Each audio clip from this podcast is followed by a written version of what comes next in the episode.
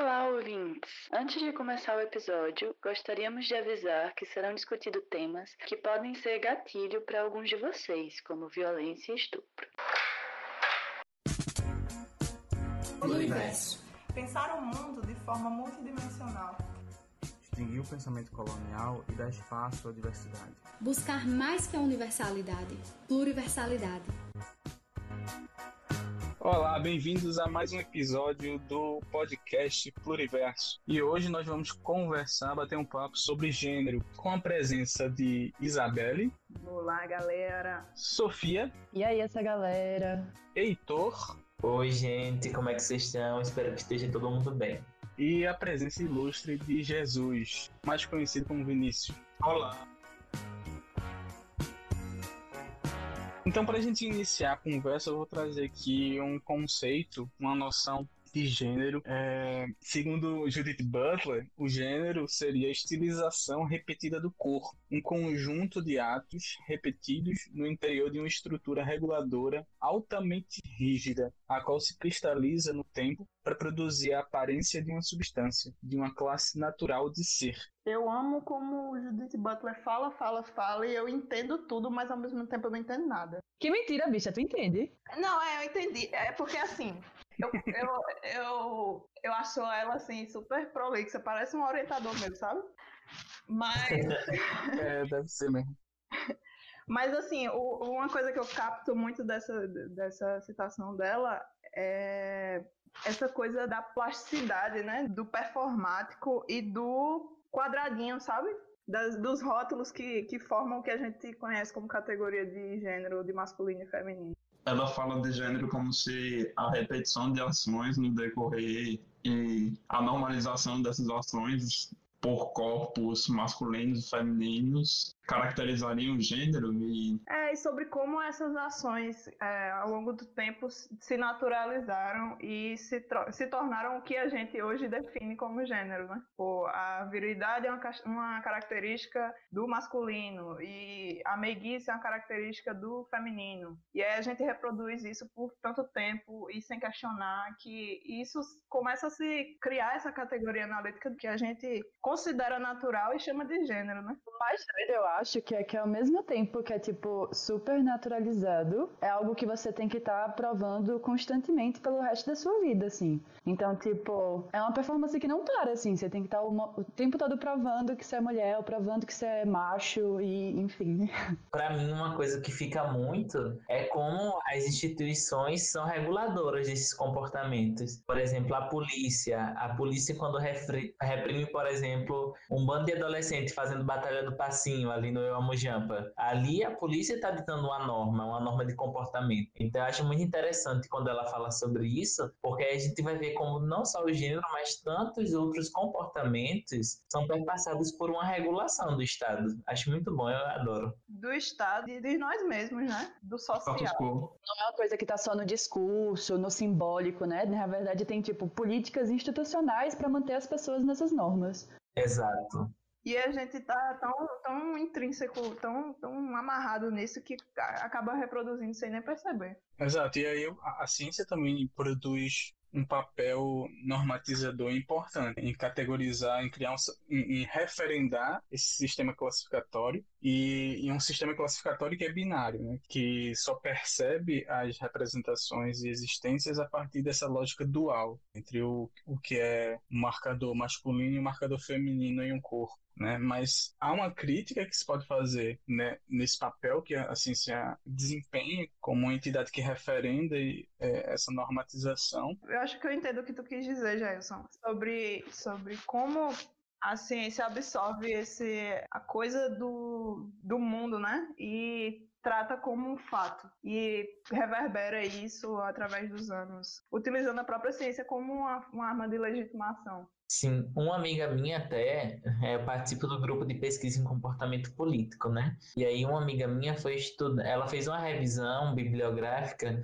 sobre os trabalhos que vinham sendo produzidos no campo de gênero na psicologia social. E aí ela encontrou que a maioria dos trabalhos, é, a gente trabalha com a teoria das representações sociais. E aí ela viu, o achado de pesquisa dela é que a maioria dos trabalhos de representações sociais sobre mulheres é sempre ligado a um tema como saúde, como cuidado, como maternidade. Ou seja, ao longo dos anos a ciência vai consolidando, o discurso científico vai consolidando essas categorias binárias de gênero, da mulher enquanto mais maternal, é, mais sensível, mais emotiva. Então acho que é interessante ver como esse discurso científico vai se, tem se construído, né? Tem essa história do mito da imparcialidade científica, né? De que a gente considera que a ciência é imparcial de tudo.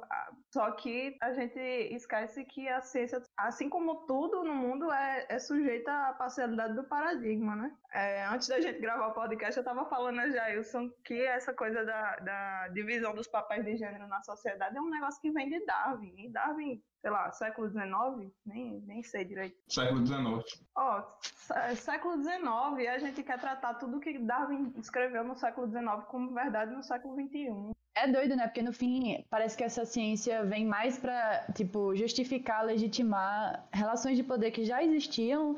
Isso num momento, século XIX mesmo, que a religião não é mais reconhecida enquanto legítima, né, para justificar essas coisas. Então a ciência vem não preocupada em realmente explorar, explicar o que se tem na prática, mas em, em justificar opressões. E é, o mais doido é que não, não tem nenhuma, nenhuma justificativa científica, literalmente, que corrobore com essa teoria do, do binarismo de gênero. Quando a gente vai pesquisar em, quando a gente vai pesquisar em biologia, especificamente nessa área de, de da coisa da diferenciação sexual, acho que o único dado que talvez corrobore com isso é o fato de os gametas femininos serem geralmente maiores do que os masculinos, na, como uma regra geral na natureza. Só que, tipo, toda essa história do, do cromossomo X e Y, de, de sabe, de, de coisas que utilizam-se para justificar o binarismo, não é regra em, vários casos da natureza. Inclusive, a coisa do masculino e do feminino não é regra em canto nenhum.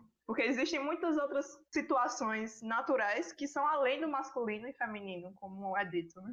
Isso que Isabelle falou é tão verdade que quando se vê o esgotamento de como as ciências biológicas não explicam essa binaridade, aí eles vão por uma via da moralidade, uma via religiosa, para tentar explicar como pecado, como perversão, como uma depravação moral. Isso foi constituído na nossa sociedade brasileira. A questão da, da ditadura, por exemplo, que a ditadura não teve um marco dizendo não, estamos criminalizando é, a homossexualidade e as identidades trans. Mas aí eles fazem o quê? Usam da força policial para chantagear, para fazer repressão, para censurar essas expressões. Ou seja, o tempo todo, apesar de não ter uma coisa lá na lei, eles tentam, por uma via da moralidade, deixar que se censure mesmo, que se haja uma contenção. É, é muito curioso como nós, é, no âmbito da cultura, impor, impomos certos fatos sociais como naturais, é, para justamente suprimir a diversidade existente na natureza e fazer com que a natureza se acomode a um modelo é, antropomorfizado de, de existência e experiência. Né? A ideia de, de, desse dimorfismo sexual, de que existe é, um sujeito ou sujeitos com características é, distintas são redutíveis a um sexo masculino de um lado, sexo feminino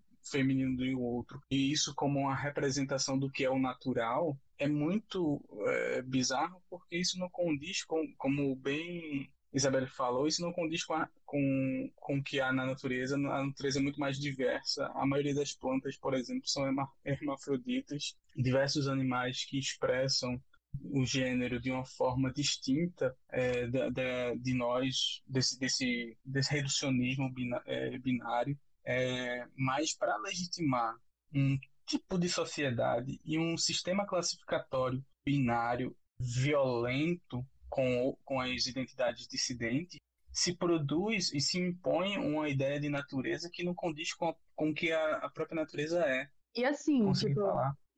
Beleza, humanos, tipo, apresentam características sexuais dimórficas, mas o que a gente vai entender enquanto sexo é muito complexo, na verdade, né? Então a gente vai ter cromossomos sexuais, a gente vai ter a genitália, a gente vai ter as características sexuais secundárias. Então, tipo assim, é muito, muito comumente é, o conjunto dessas características é, não consegue se encaixar em um e outro. Quando eu tava pesquisando para esse episódio, inclusive tem um, um dado, um dado da, da Silverthorne, que é um, um, livro de fisiologia, que a gente usa muito no curso, que um a cada 3 mil nascimentos você não consegue determinar o sexo do bebê apenas numa olhada, né? Você vai ter que investigar. E mesmo através de uma investigação, certos indivíduos vai ser, tipo, muito difícil de você conseguir é, categorizar nesse simples binarismo, é. E aí eu tava vendo esse caso de uma atleta espanhola do, da década de 80, que ela era parte do, do time olímpico num teste de sexagem que ela já tinha passado e tinha dado tudo certo, ela esqueceu o teste né, quando foi para um, um, evento esportivo em Tóquio e teve que refazer lá. E ela fez um teste de cromatina sexual e descobriu, a partir desse teste, que na verdade é, os cromossomos dela eram XY. Só que assim, é, essa atleta, Maria José, ela tem síndrome de insensibilidade andrógenos. Ou seja, é, o corpo dela as células dela não recebem a testosterona.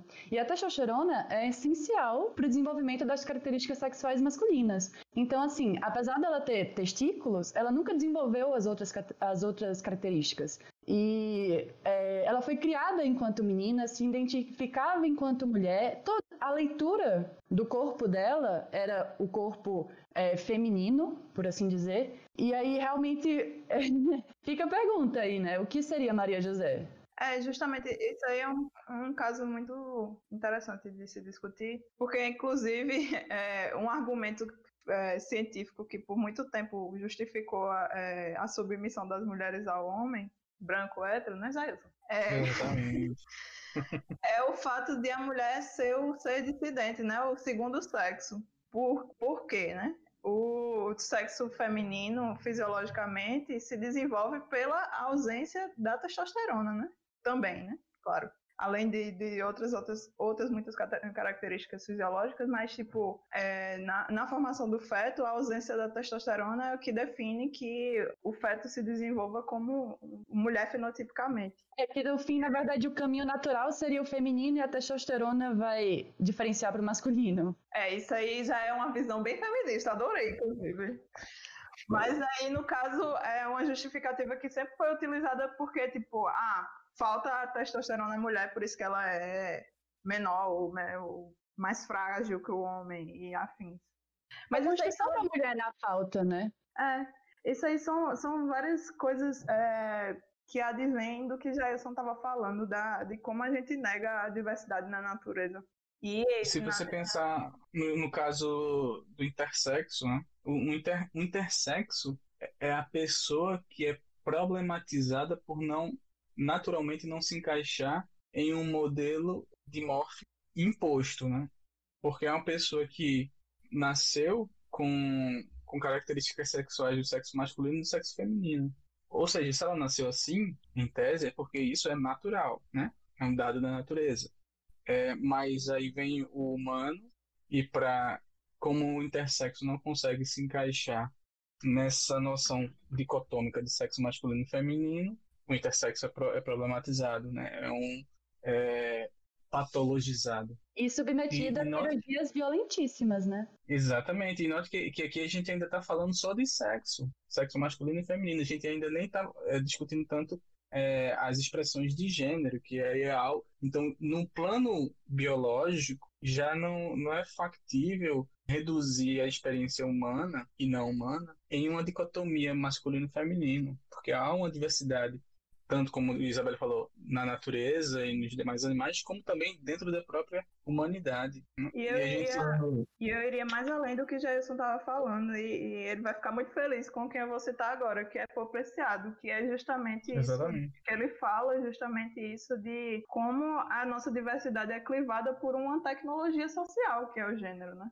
Não é uma coisa nem intrínseca, é, é, literalmente uma construção social, uma tecnologia. Pois é, e aí é, a gente já começa falseando a realidade através dessa noção dicotômica do sexo, e aí a partir dessa noção dicotômica do sexo, a gente deriva para uma expressão de gênero igualmente binária e igualmente falseável.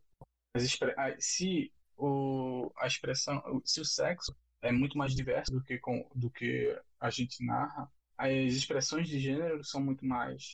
E também porque é um elemento biocultural. É como o corpo se põe no mundo e se compreende e é reconhecido. Então, há diversos sistemas de gênero que criam, por consequência, diversos papéis de gênero e também é, diversas expressões de gênero dentro de cada um desses sistemas. Né? Então, não há só a ideia do masculino ou do feminino. Essa, essa noção de gênero acoplada a, a masculino e feminino também é simplificadora por demais da, da realidade. Pensar também né, como essa, tipo, além de necessariamente oposto, o, o feminino e o masculino, também necessariamente hierárquico, né? Necessariamente uma relação de dominação do masculino sobre o feminino. E, tipo, isso não é o que a gente via em muitos, muitos povos antes da colonização.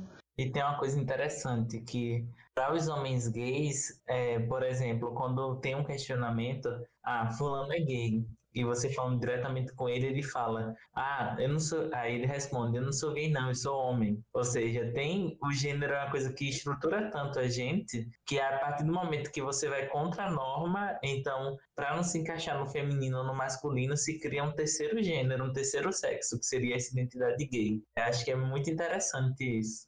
Como se a orientação sexual alterasse o gênero da pessoa, né, também. Sim, é que ele tá tão na, na fronteira do que é feminino do que é masculino, que é preciso que se crie um lugar à margem para que se possa existir. E é tão absurdo a gente tentar utilizar a ciência, como a gente estava falando, como, como justificativa para isso, pelo seguinte motivo, tipo, você pensar que uma simples característica como um cromossomo na espécie humana pode diferenciar pessoas e, e configurar e legitimar essa categoria na só que aí você esquece que a diferença não é entre categorias de homem e mulher, a diferença são entre pessoas. Tipo, a gente, eu, eu e Sofia, eu e Heitor, eu e Jailson, eu e Jesus, a gente tem diferenças fisiológicas, diferenças anatômicas entre nós, sabe? E a gente simplesmente ignora essa possibilidade de existirem diferenças entre seres, sabe? É, essas diferenças, até essas diferenças têm que ser norma, têm que ser normatizadas e colocadas em caixinhas de normalidade, sabe? E assim também necessariamente focar nas diferenças entre os sexos biológicos, assim, sabe? E não talvez pensar nas semelhanças. Uma coisa que também é interessante para analisar tanto a categoria de sexo como de gênero. É como a categoria, já que a gente tá, falou de hierarquias entre masculino e feminino, entre homem e mulher, é, pensar que a categoria homem ela foi pensada é, e narrada imposta como universal a, partir de um uma matriz de poder colonial que, de um lado, referenda o capital de branquitude. Então, quando a gente está tá falando de humanidade, ou está falando do homem da humanidade, a gente está falando de um homem branco. E aí vem os, os atravessamentos de raça, para a gente pensar sexo e gênero. E a, a, própria, o próprio sistema de invasões estruturadas e estruturantes às Américas e outros é, continentes no processo colonial, que também é, violentou e suprimiu e extinguiu diversas expressões de gênero, até a própria ideia do que é mulher, do que é homem, do que é feminino, do que é masculino, do que é feminilidade, do que é masculinidade, foram postas e impostas às Américas com a invasão. Tem um povo na Polinésia que são chamados Mahu, que é tipo um terceiro sexo que existe lá na Polinésia. E que eles eram, an anteriormente ao processo de colonização pela França, é, eles eram tratados como pessoas especiais e super inteligentes e, e afins, porque conseguiu contemplar características positivas tanto do, do considerado masculino, tanto do, do considerado feminino. E aí, com a chegada dos europeus lá, esse povo foi. foi as pessoas, né? Na verdade, do, do Marru, a galera que era desse terceiro sexo, começou a ser tratada como dissidente, como patológica, e caiu em um processo que hoje em dia a gente, a gente vê que acontece muito com os transexuais e as travestis, né? Que é a prostituição. E é interessante quando vocês falam disso, da colonização, né, na construção do campo do gênero e da sexualidade, porque hoje em dia, hoje em dia não, né, desde sempre as pessoas falam muito de, ai, adoraria visitar um país na África, mas lá é, a, homofo é, a homossexualidade é criminalizada, é punida e tal, mas esquecem de falar que muitos desses países onde essa criminalização foram colonizados e essas leis são inspiradas justamente pelas suas colônias. Reino Unido até o século passado criminalizava.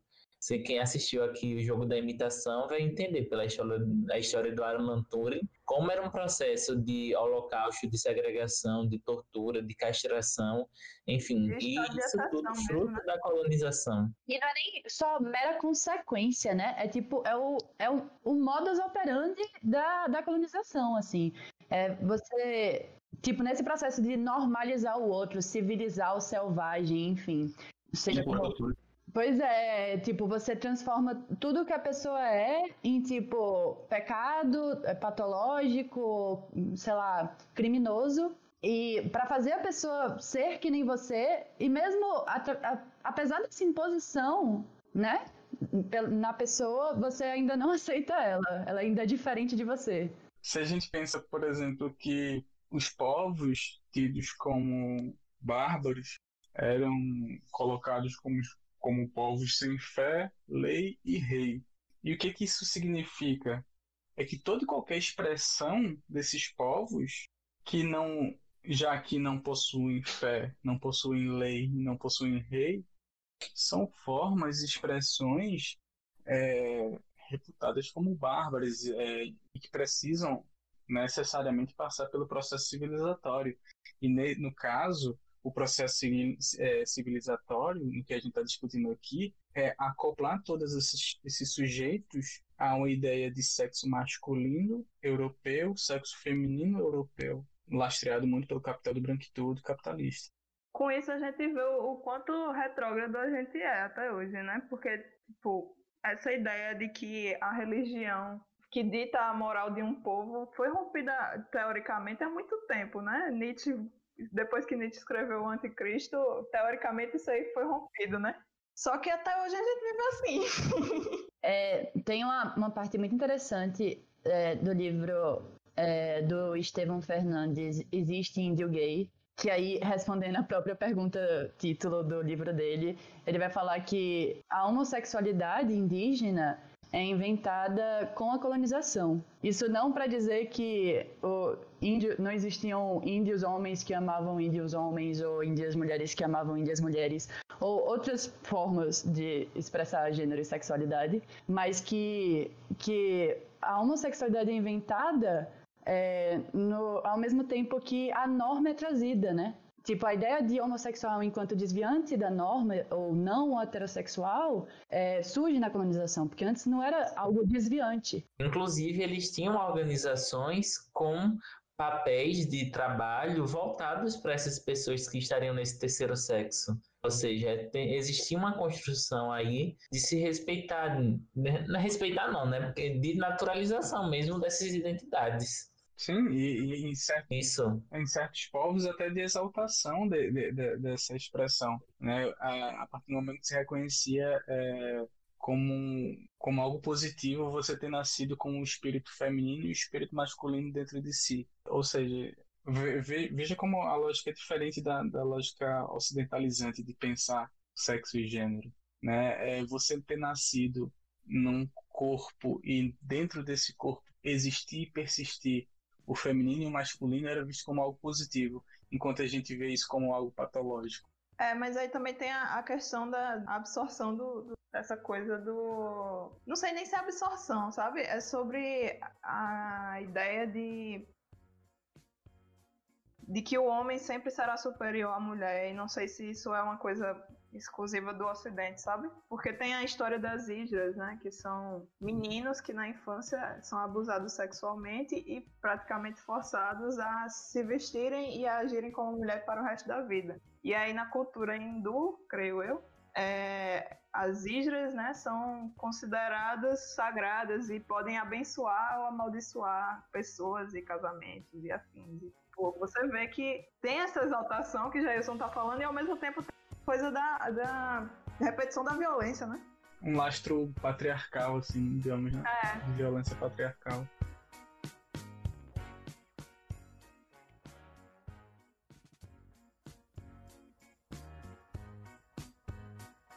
Então, já que a gente vai, eh, falou aqui de patriarcado, vamos falar um pouquinho sobre como esse sistema de gênero binário produz um tipo de masculinidade e quais são os efeitos é, dessa masculinidade dominante. E depois pensar até em alternativas a essa masculinidade. Se a gente pensar que 83% das mortes por homicídios e acidentes no Brasil tem por vítima homens, né, e que esses mesmos homens é, cometem suicídio quatro vezes mais do que as mulheres, e que esses mesmos homens têm uma média de vida é, de 71 anos, enquanto as mulheres têm de 78,3. É, e de que esses mesmos homens, quando violentados sexualmente, passam em média no mínimo 20 anos para falar com qualquer pessoa ou com alguma pessoa sobre isso. É, se a gente pensa que esses que 95% da população carcerária são homens, se a gente pensa que 30% de, dos homens têm ejaculação precoce ou alguma disfunção erétil, é, se a gente pensa que 17%, 17 dos homens têm dependência química e majoritariamente alcoólica, talvez, e apenas um talvez, que a gente pode discutir aqui, esse modelo de masculinidade que é posto dentro desse sistema de poder, ele violenta, por óbvio, as mulheres, todas as expressões gêneros dissidentes e não não cis, mas também violenta internamente os próprios homens. Isso que tu E fala, interessante você falar isso porque eu fiz uma formação no Ministério Público aqui do Trabalho que eles têm um grupo, eles têm um trabalho com grupos reflexivos com homens agressores. E aí nesses grupos reflexivos eles buscam discutir com esses homens é, que não chegaram ao ponto do feminicídio, eles foram denunciados por agressões e tal. Eles são realizadas algumas alguns encontros de algumas dinâmicas com eles para questionar essas, essa masculinidade tóxica, né? Que apesar de muitas pessoas pensarem que é uma exceção à regra, não é. É o que a gente tem na normalidade. Na curva normal, a gente vai ver que esses comportamentos, essas atitudes, essas percepções agressivas, compulsivas, persecutórias, possessivas, são a regra da masculinidade. E aí, nesse grupo, nesses grupos, é feita essa dinâmica, eu nunca vou esquecer que na formação é, teve uma dinâmica que eles perguntavam ao- aos homens: é, escrevam na folha de papel é, uma coisa que você queria ter ouvido e uma coisa que você nunca falou. E aí, um desses homens escreveu num desses papéis que queria ter escutado um Eu Te Amo. E aí todo mundo achou que esse Eu Te Amo era pro filho dele. Mas não, ele nunca escutou um Eu Te Amo do pai dele. E isso era o que ele queria ter escutado. Ou seja, como esse modelo é um modelo cruel para os homens também. Que a gente reforça por estar ligado ao lugar do privilégio e não se questiona o privilégio, porque, enfim, é um lugar confortável, é um lugar onde se criam condições de prosperidade econômica, enfim, condições materiais de vida, mas também é um lugar onde se rejeita qualquer tipo de emoção, qualquer tipo de afeto, qualquer tipo que ponha a regra, ponha em questionamento o que a gente entende enquanto ser homem. Isso- Eu acho muito, muito pesada essa história, muito triste também. Sim, e isso que Jailson me fala também me lembra um pouco da, da minha. Porque, principalmente do lado, do lado do meu pai, a gente tem uma família muito longeva, a- a- o pessoal vive muito. Tipo, mi- Minhas tias avós morrem, morreram todas com, com mais de 85 anos. Te- Teve um tio avô meu que, que morreu com mais de 100 anos. E aí, uma coisa que eu me passei a me perguntar depois de um tempo foi por que eu conheci muito mais mulheres idosas da minha família do que homens. Eu não conheci meu avô, por exemplo, por parte de pai. Não conheci os homens da minha família que eu só ouço falar. E aí eu refletindo sobre isso, eu percebi que os homens da minha família são mortos teoricamente, morreram por, pelo álcool, por consequências de, do álcool da, da boemia, sabe? De todas essas lógicas que se consideram masculinas que Jailson falou aí. E aí as mulheres que ficavam em casa não viveram muito e eu tive a oportunidade de conhecer quase todas elas, sabe? Sim, e a gente pensar também que esse próprio consumo de álcool e outras drogas pode estar ligado ao fato deles não falarem o que sentem e verem nessa é, como via de escape mesmo, você se embebedar, você se drogar, você, enfim, porque também há uma demanda muito grande que esses homens sejam provedores. Quando eles ficam desempregados, quando eles ficam é, sem ter um retorno para financeiro para dar para a família para sustentar, que comportamentos agressivos com eles mesmos eles não reproduzem e, com as, e quando chegam, claro, alcoolizados, alterados em casa, que é, comportamentos agressivos eles não cometem com outras pessoas, entende? Tem um, um dado que reforça isso que, que Heitor fala, que é de três em cada dez homens têm o hábito de conversar sobre medos e dúvidas com os amigos. Ou seja, sete em cada dez não conversam sobre medos e dúvidas. E é, eu vejo também. Consequentemente, o homem majoritariamente sofre, mas sofre calado e sozinho. Ele não foi socializado e não foi educado para possuir abertura emocional, para falar de si, falar do outro e para expressar seus sentimentos. O abuso de álcool e de drogas serve muitas vezes como pretexto para ter essa, essa liberação emocional, ao ponto que álcool e outras drogas quebram a inibição, então se o cara tá chorando lá, alcoolizado, é tudo tranquilo, tá normal, tá? Ou seja lá, que a atitude que o cara toma enquanto alcoolizado é quase que naturalizado e aceitado. É, quebra a inibição é, a um preço altíssimo, que é a depressão, né? Porque não esqueçam que álcool é uma, é uma droga né? E aí, quando essa inibição é quebrada, no outro dia você sente falta disso e se deprime. Sim, e aí, por não ter sido socializado para se colocar vulnerável, se humanizar e expressar sentimento, nós homens somos cultivados é, através de uma incapacidade de nomear o que se sente. E aí, se a gente não consegue nomear o que a gente sente, a gente utiliza a linguagem da violência. E, e aí, a dependência química, o, o, excesso do álcool, é também uma repercussão dessa linguagem da violência. Né? É uma forma de, de, de falar o que se sente de uma forma violenta. Termina que você cria uma, uma camisa de força das emoções é, masculinas e que só, são extravasadas pelo, nesse momento, digamos, entre aspas, de lucidez do álcool. O próprio hábito de se colocar em situações de risco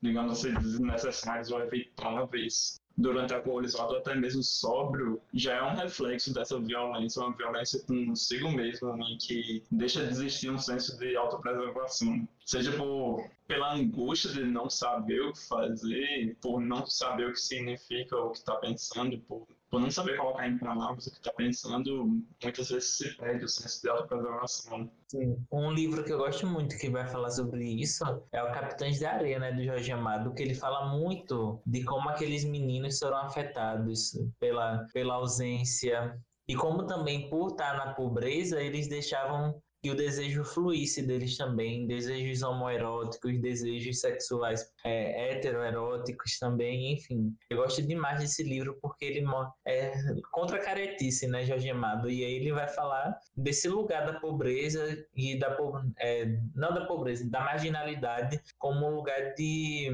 experimentação também. É um lugar de invisibilidade até para isso, né? É doido, né? Porque dentro desse sistema patriarcal machista, a gente vai ter, tipo, uma desvalorização de todas as características, atributos que vão ser femininas e uma exaltação de todas as características masculinas. E aí, tipo, dentro disso, você tá desvalorizando coisas essenciais, na verdade. Tipo, sensibilidade é essencial, empatia é essencial, cuidar dos outros, saber cuidar de si é essencial, sabe? Tipo, eu só fico pensando assim, como se, se a gente tivesse mais aberto para sair dessas caixinhas e se os homens né, pudessem também se permitir serem permitidos ser sensíveis, empáticos e cuidadores. E o mesmo para as mulheres, né, que foi algo que a gente discutiu no, no episódio anterior, nessa questão de tipo as mulheres necessariamente serem ensinadas a cuidar. Eu não acho que isso é algo negativo. Eu acho que é uma sobrecarga gigantesca sobre as mulheres, porque cuidar tem que ser muito valorizado e tem que ser feito por todos. E também se escliva qualquer possibilidade de existência de uma virilidade feminina, né? Uma mulher ela não pode ser viril em momento algum. Por mais que ela seja naturalmente assim, ela é obrigada a reprimir sua própria virilidade a todo custo, sabe? Imagina, como eu, como eu falei, inclusive, no episódio é, anterior, a gente é um monte de King Kong sendo for, forçado a ser Kate Moss o tempo inteiro, a negar nossa própria natureza, sabe? É interessante pensar como tanto essas características femininas e masculinas, se você é uma pessoa masculina ou feminina, você meio que vai ter que. Elas estão colocadas um em oposição ao outro. Você não pode ter um. Se você tem umas características, você não pode ter outras. Elas nunca podem estar juntas quando a gente está falando sobre o gênero. E eu, e eu tava aqui pensando como.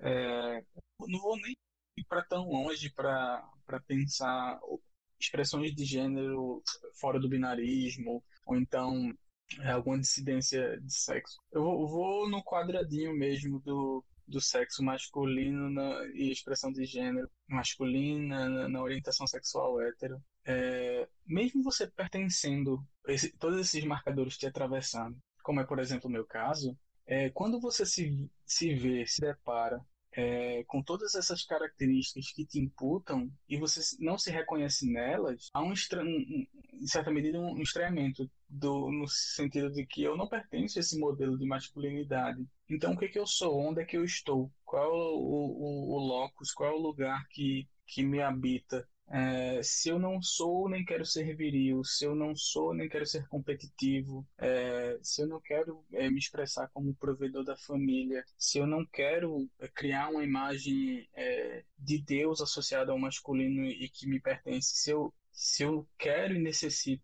quebrar esse silêncio que há em mim sobre minha vulnerabilidade e meus sentimentos, quando a sociedade impõe para mim essa ideia de masculinidade, é, é uma ideia a reação é uma reação de não pertencimento. E se descobrir, se achar nesse modelo binário, é uma coisa que pode ser bem, bem violenta em certa medida, sabe? Sim, muito violenta, na verdade. E isso é pra gente ver o quanto, até na posição de privilégio, essa violência se repercute, né?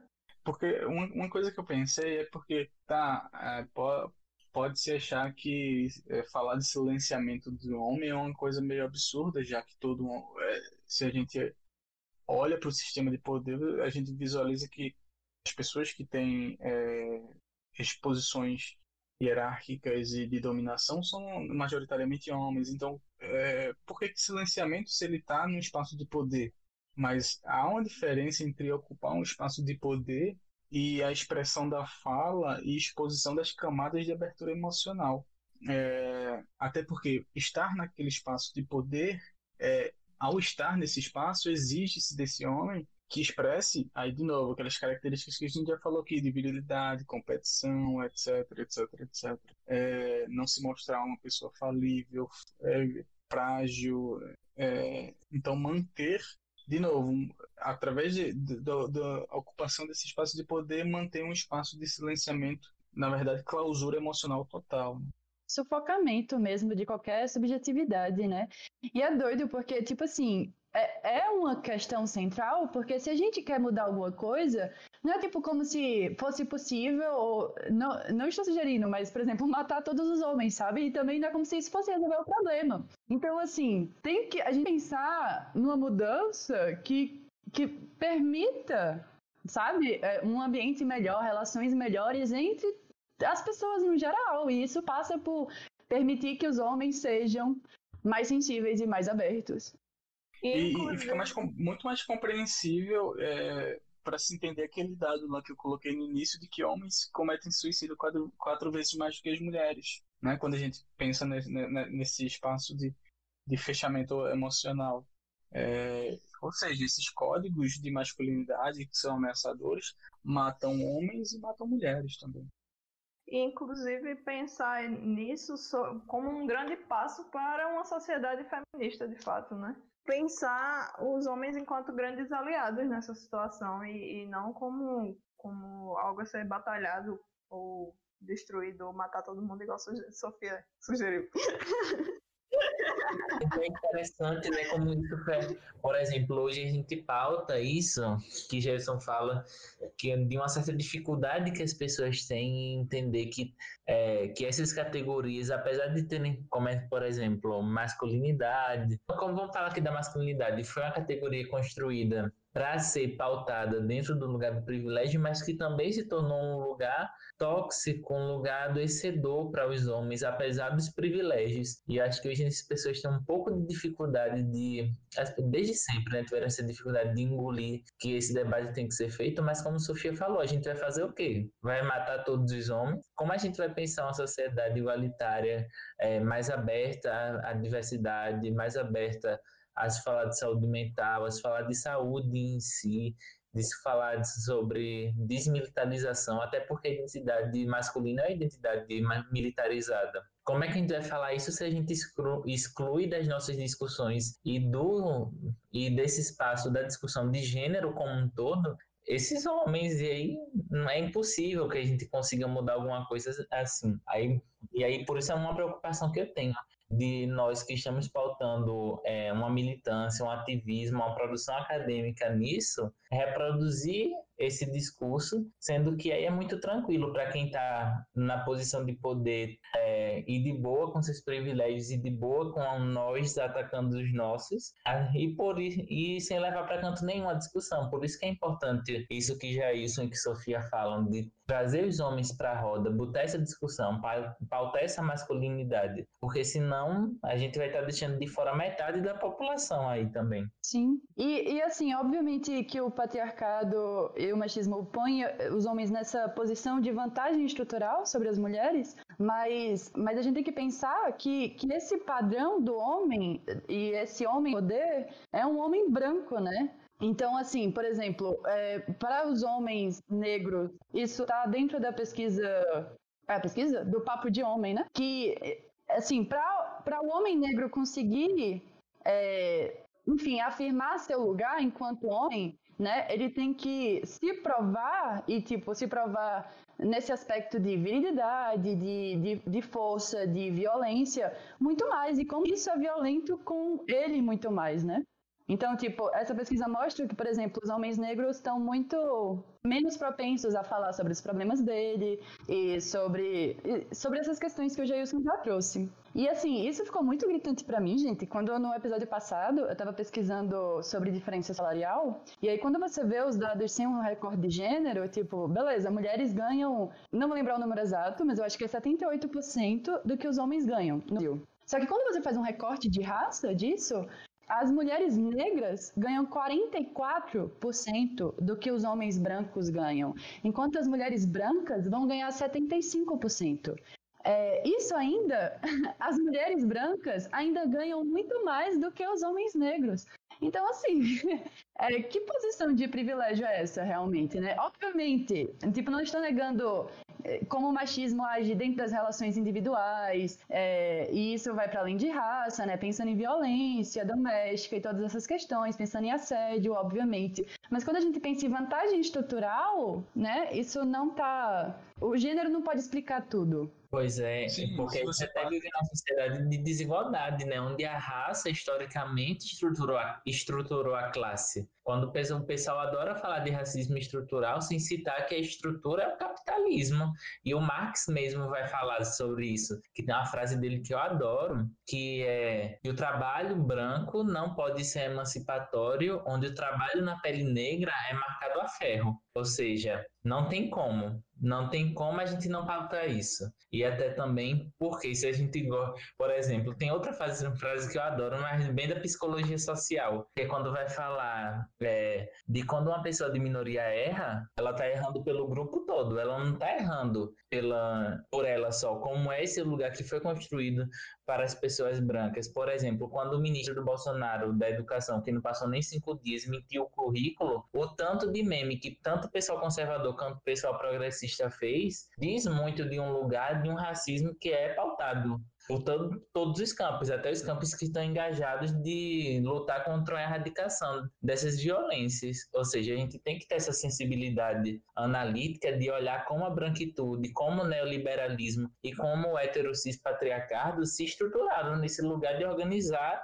e regular os nossos corpos para que a gente reproduza e bote os nossos contra os nossos. Apesar que alguns dos nossos também distantes. Sim, sobre, sobre o que Sofia estava falando, da presença dos homens negros no mercado, uma coisa que eu me lembrei foi de um dos encontros do Dia da Mulher lá no Cebiotec, que eu acho que isso já faz dois anos, acho que foi em 2018, que uma das professoras palestrantes é, mostrou um dado absurdo que eu fiquei até hoje eu penso muito sobre isso que só na época, não sei se hoje ainda continua ou se aumentou, se diminuiu, mas na época no Brasil só existiam oito mulheres negras professoras de pós-graduação em universidades federais no Brasil. E professora Flávia, que inclusive participou do nosso episódio de gastropolítica, era uma delas, né? E aí eu penso também sobre essa presença do, da, nos locais de, de, de, poder e nas estruturas. Isso é muito pesado de, de se constatar, sabe? Mas isso em todos os cursos, eu, eu, eu é, de pós-graduação? É, em todos os cursos de pós-graduação. Não é só na área de biotecnologia, infelizmente. Em 2018. Fica a dica aqui da referência da Fran Demetrio, que é uma professora negra e trans da, das ciências biológicas lá da Bahia. Eu adoro ela. Para ver como, como, a depender do espaço de inserção do homem, né, a, como as coisas se dão. É, na primeira infância, é, 2% dos educadores da primeira infância são homens. Porque, e consequentemente, obviamente, 98% mulheres. E esse dado é muito interessante para a gente pensar sobre cuidado de si e do outro. E como nós, é, homens, nunca fomos educados a cuidar de si e do outro. É, se é, esse, nesse primeiro momento né, de, de socialização que é o momento do, do em, em, que o cuidado tá muito, é muito mais premente, muito mais presente. É, esse espaço é inabitado por homens. Isso diz alguma coisa sobre como nós compreendemos enquanto sociedade o homem Vai estudar e o que, que ele não, é, e o que, que ele não deve fazer. E isso, é, quando a gente vai olha para outra ponta da análise, que é o ensino superior, e é, programas de pós-graduação, cargos é, de gestão é, dentro da universidade, etc., a gente visualiza o, o oposto, né? como esses espaços são habitados pelos homens, que são os espaços de poder. E aí a gente não aprende nesse processo que eu, enquanto homem, sou apto a cuidar do outro e tenho que cuidar de mim também. É... Também é se permitir ser cuidado. Né? Exatamente, que aí tem, se conecta com aquela ideia de virilidade, né? Como é que eu vou me permitir ser cuidado por outro se isso vai de alguma forma manchar minha virilidade? Eu vou ser menos homem. Inclusive se um homem cuidar de mim. É, uma, eu lembro, assim, quando eu tava crescendo, uma coisa que eu escutava muito mãe dizer é que tava querendo criar a gente pra não ser que nem ela, pra não ser dona de casa, pra, sabe? Tipo, não depender de macho, não sei o que e tal. E aí, é, com o tempo, mamãe passou muito a dizer que, tipo, isso era um, foi um erro muito grande dela, porque no fim ela se viu criando pessoas sem senso de coletividade, e pessoas que não se responsabilizavam pelos seus entornos, pessoas que não sabiam cuidar de si, não sabiam cuidar dos outros, sabe? E, e... enfim, como na verdade isso é essencial, né? E é muito doido que seja completamente desvalorizado, assim, como tipo a gente super desvaloriza as professoras de educação infantil, assim. E como a gente vê com maus olhos os professores homens nessa primeira infância, porque ele, o, aquele homem é um estuprador em potencial. Não confia, né? Tipo, a gente cria homem que a gente não confia. Exatamente, é, é exatamente isso. Me lembrou uma coisa que eu tinha lido esses dias, que quando a gente fala que nem todo homem, quando aparece uma mulher se, se preocupando vai, porque vai estar em uma situação que vai estar exposto muito próximo em contato com um homem e claramente é natural que ela vai ter receio. E o que muitos de nós homens falamos quando a gente vê mulher tendo medo de homem é que não, não é bem assim, nem todo homem faz isso, mas quando é o momento que a gente vai lá e vai. Qual homem que deixa, por exemplo, um amigo cuidar da filha dele? Ele vai sair e vai deixar um amigo cuidando da filha dele. É a, gente fala, né? a gente fala, tipo, nem todo homem, mas de repente, esse nem todo homem não é nem o homem que tá andando do lado da gente. É porque a gente realmente cria homens pra não entenderem consentimento, pra insistirem, pra não saberem cuidar, pra se imporem. E, tipo, na verdade a gente tá criando pessoas violentas.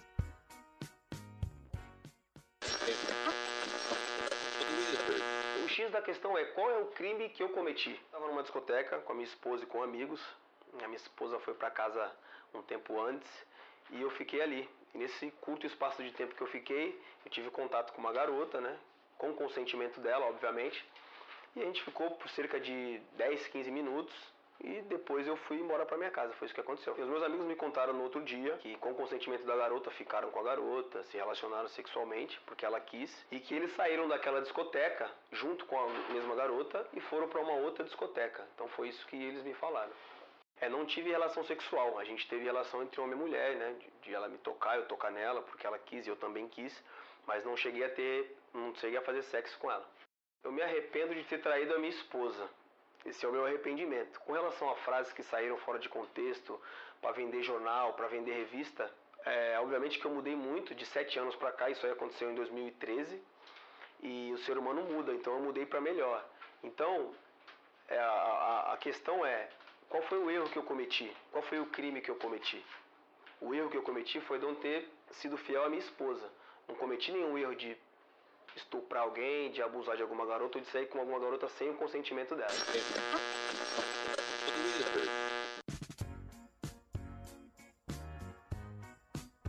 Então, é, recentemente a gente. Na, na verdade, nem tão recente assim, porque o caso é de 2017.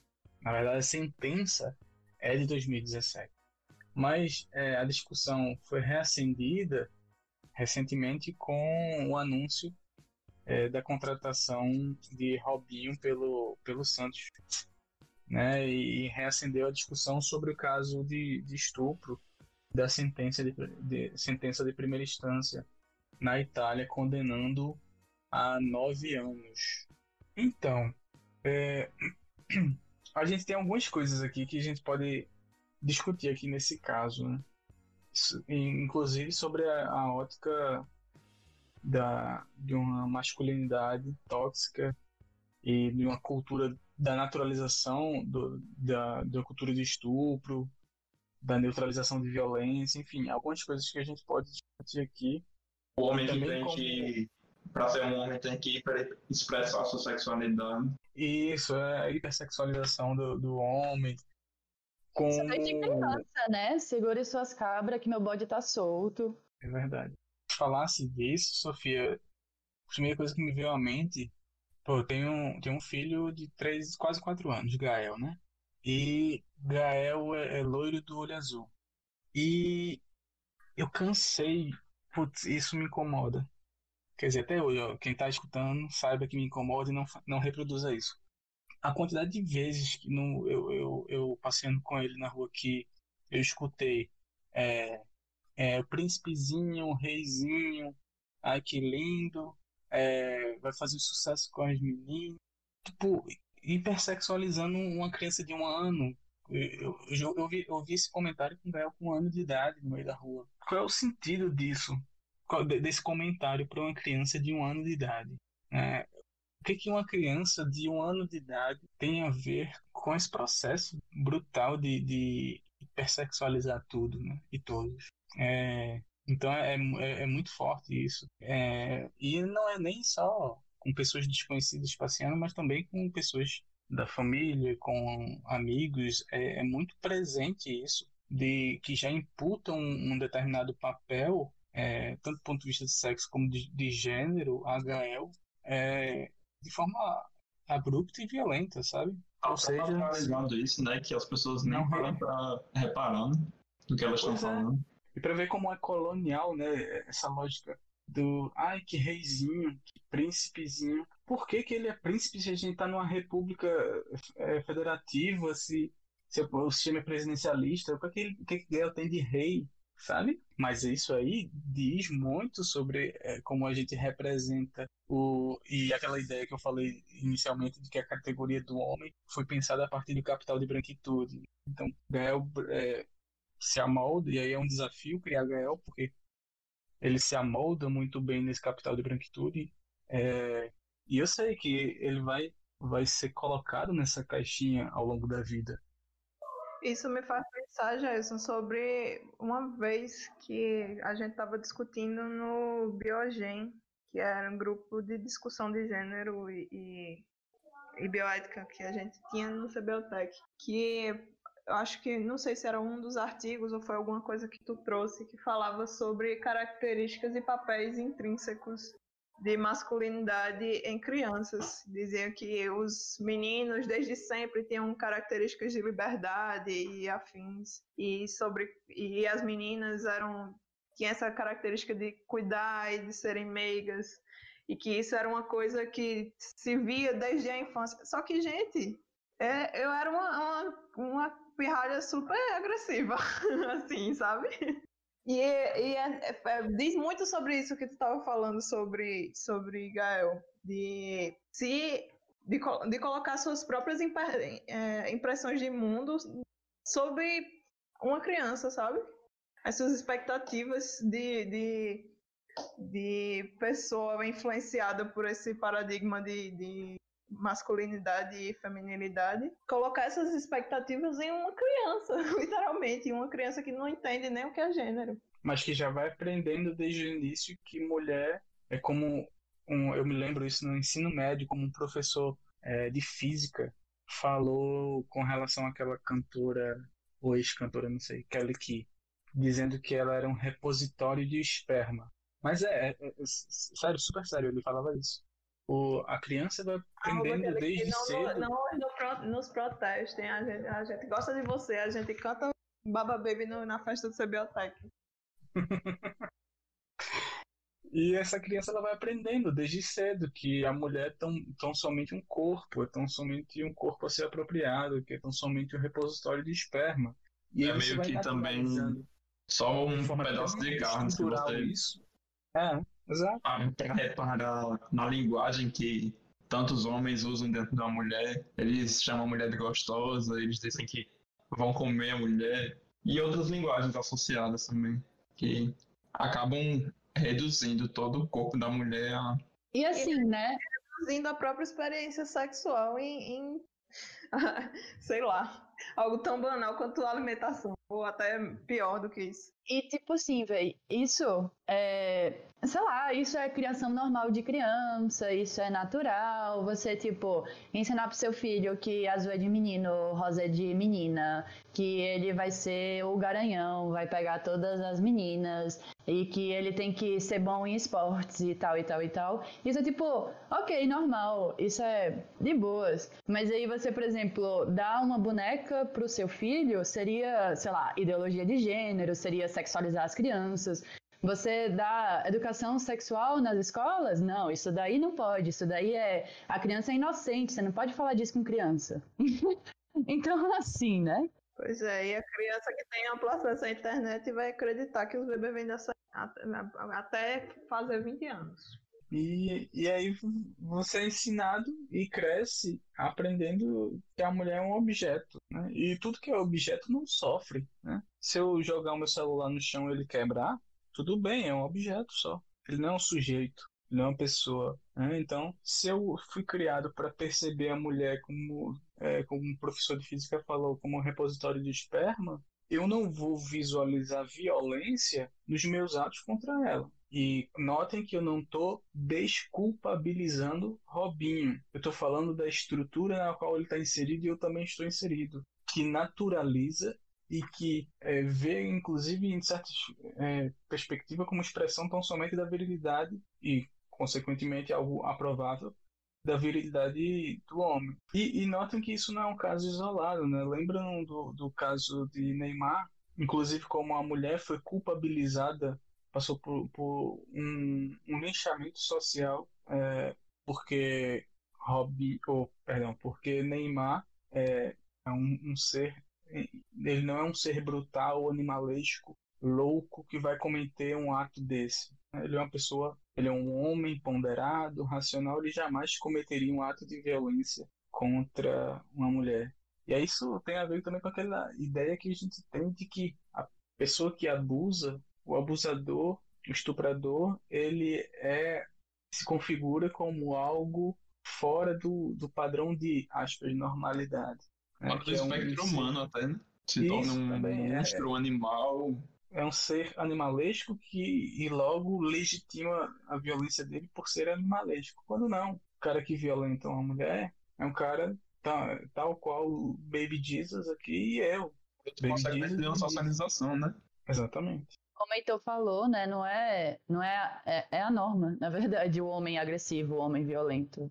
É aquela coisa que a gente estava falando no início de, de, da incapacidade de lidar com as emoções, de nomear essas emoções e a utilização da linguagem de violência, da violência, né? Como, como resposta a essa incapacidade.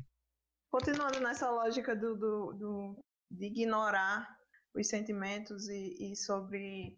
Isso é tão, tão simplista porque a gente, a gente cria essa ideia de que o homem ou é um escroto violento, machista e, e violentador e é aquele vilão, ou é o bonzinho que não faz nada, sabe? Isso simplifica o, o, ser humano de um nível, sabe? É, a mesma coisa aconteceu, para você ver como isso não é de hoje, né? Aconteceu com Garrincha. E Elza Soares está viva hoje contando a história, talvez por um milagre. e, é, e a gente vê como, é, pelo fato dele ser um herói nacional no futebol, isso não, não nunca foi repercutido, sabe? E as pessoas que eram próximas sabiam da violência que a Elza sofria sabe? E não, é porque ele é incrível, ele é o herói nacional, mas sim, mas ele também é um escroto, sabe? Uma coisa não exclui a outra. E, e, tem uma coisa muito doida no estupro, tipo, em, em, conseguir perceber o ato enquanto uma violência, enquanto estupro, assim. Tipo, não é incomum os homens reagirem com, tipo, como assim? É, tipo, de, de que eu não quero botar, tipo, como isso como inocência ou ingenuidade, mas de, tipo, de realmente não conseguir perceber é, a vontade da mulher ali, sabe? De, tipo, de não conseguir perceber o não, de não conseguir perceber a falta de consentimento, de não conseguir perceber que a mulher não está gostando. Isso porque Véi, a vontade da mulher no sexo, o prazer da mulher no sexo, só não é levado em conta realmente. Tipo, obviamente que eu não tô falando aqui do estupro necessariamente como sexo. Eu sei que o estupro é uma violência, um ato de demonstração de poder e tudo isso. Mas enfim, isso pensando até, tipo, é, no estupro dentro de casamentos, dentro de relacionamentos, sabe? Tipo.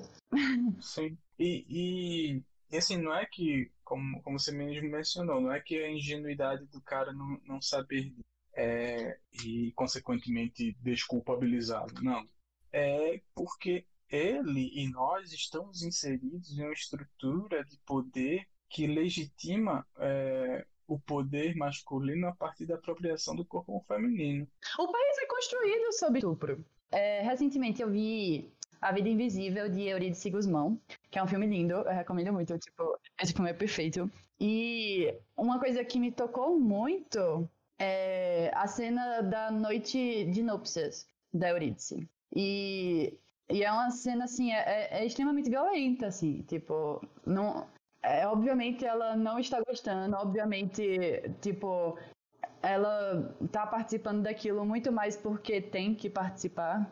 E enfim, é uma cena terrível. E aí eu, eu penso muito assim, tipo, na geração da minha avó. na geração das nossas vozes, assim, tipo, como.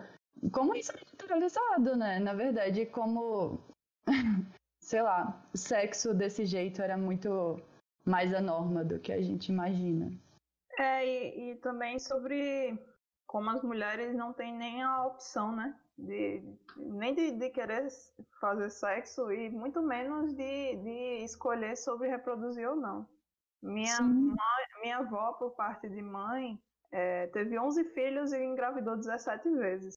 E eu fico só pensando se ela tinha algum tipo de opção sobre isso, sabe?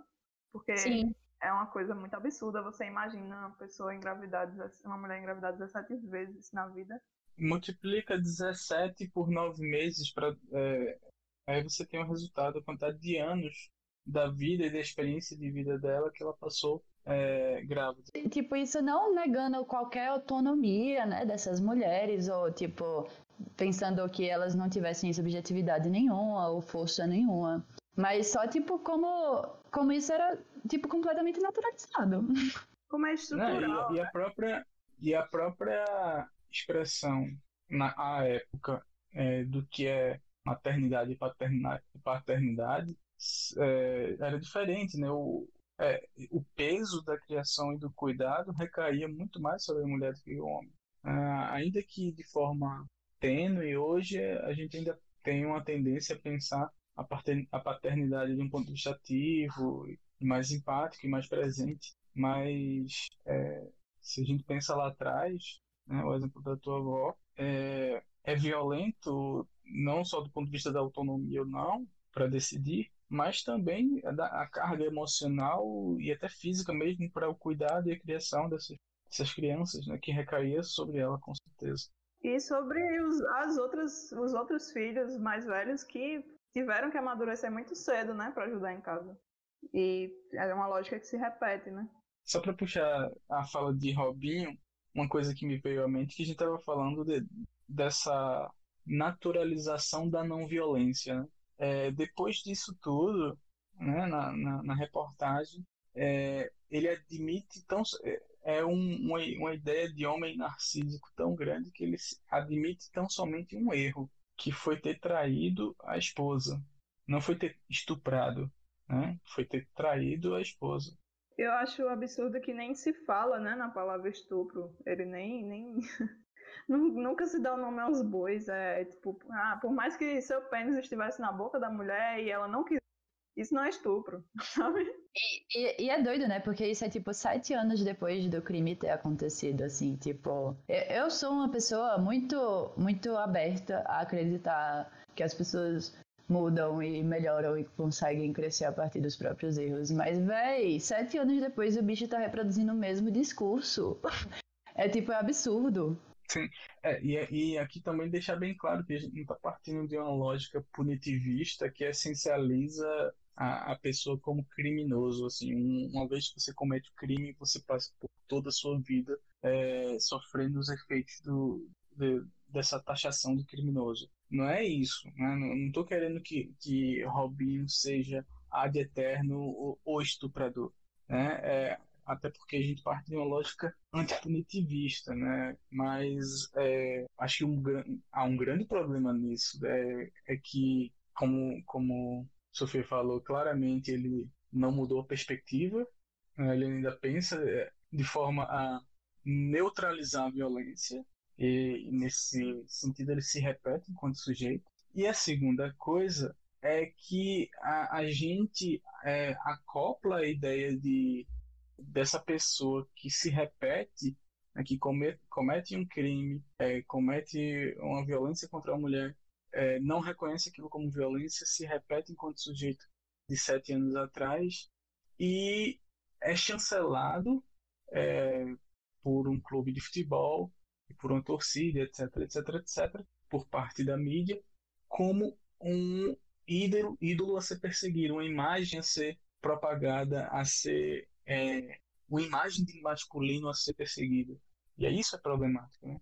Uma coisa, uma coisa que eu fiquei pensando também sobre os áudios do, do Robinho é que ele, ele vai falar de tipo, enfim, né, tentando se defender. Ele fala que, infelizmente, existem mulheres feministas que insistem em botar ele nessa categoria. Então, assim, é, é uma lógica bem tipo, ah, os negros insistem em falar de racismo. Se a gente nem não falasse de racismo, tava tudo bem. então, o, tipo... o, problema é que ele não, ele não observa que não, não é o feminismo nem as mulheres que colocam ele, ele nessa categoria, é ele mesmo que se coloca. É absurdo demais. E, se, e pior, e se recusa a sair dessa categoria. Não, e o mais absurdo é a gente ver que isso não é a primeira e, e, infelizmente, sendo bem pessimista, eu acho que não será a última, sabe? A gente tem vários casos no mundo do futebol, a gente citou dois aí, Robinho, Neymar, Garrincha também. E não Tem precisa, né? No nosso dia a dia, na verdade. Tem o tal do goleiro Bruno também, véi. Pô, isso, inclusive no Brasil, é uma coisa tão naturalizada que é- é- dá ânsia, sabe? É uma coisa de, de ter nojo. E, e, ó, é, é só vergonha, sabe? É, mas isso que eu digo é só pra a gente pensar se a gente quer criar pessoas e homens e, e que repitam esse tipo de, de lógica que violentam a si mesmo, a, a si mesmo e aos, aos outros, sabe? Como o Heitor falou no último episódio, o ideal é mesmo gênero. Enquanto a gente não tá abolindo, criar pessoas para além de, de, de caixinhas de, de masculino e feminino, no sentido de, de ensinar as pessoas a, a serem humanas, né? E porque infelizmente a gente ainda tá nessa, nessa, nesse martírio de ensinar as pessoas a serem humanas. E, e ensinar a não normalizar o estupro, e ensinar que mulher tem que ganhar tanto quanto homem. É, sabe, a gente se vê tão progressista ao mesmo tempo tá lutando batalhas tão antigas que isso é exaustivo mesmo.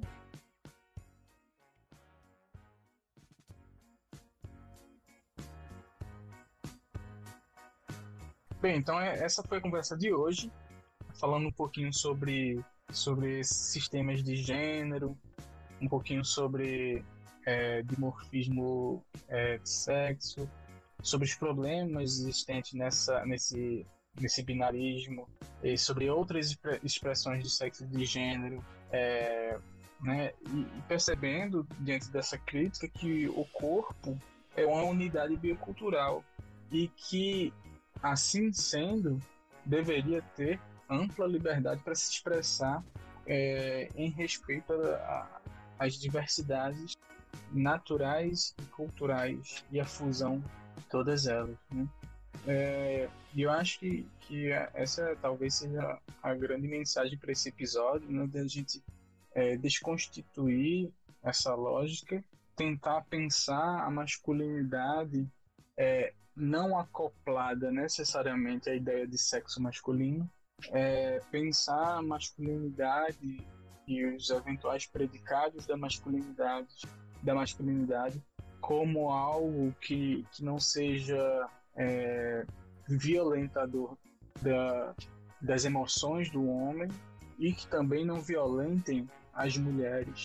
Então, assim como as expressões de gênero, de sexo, é, são plurais, diversas é, na natureza e no sistema cultural, as masculinidades também é, deveriam ter a liberdade para emergir e é, substancialmente para emergir de forma não tóxica para o homem, para a mulher e as demais expressões dissidentes, né? e, e sobretudo de uma forma respeitosa com todas todos e todos. Queria agradecer é, a presença de Sofia. Valeu aí, galera! Esse grupo é animado, não é? É. É. Gostei, de ver. Bacana, bacana. Queria agradecer a presença de Isabelle. Obrigada, pessoal, todo mundo aí que participou. Beijinho, beijinho, tchau, tchau. Até mais, meus baixinhos e minhas baixinhas e meus baixinhos. E espero que esse debate tenha sido tão divertido para vocês quanto foi para mim, tão importante também. Obrigado também pelo, pela presença participação ilustre do santificado Jesus, mais conhecido como Vinícius. Obrigado aí pela conversa, pelo, sei lá, por tudo isso que a gente pôde debater aqui junto. Né? E obrigado a quem tá escutando, né? Se puder, compartilhe. se quiser, se gostar. É marca.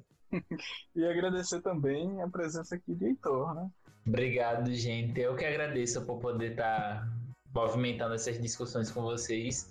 E espero que todos que estão escutando essa discussão, seja em que momento for, saiam por aí bem reflexivos e com um olhar mais atento a essas questões. É isso. E é isso aí. Esse foi mais um episódio do podcast do Universo. Curte a gente, compartilha, fala pra mamãe, pro papai, pro melhor amigo, pro inimigo também. E já já tem mais episódio aí. Um abraço.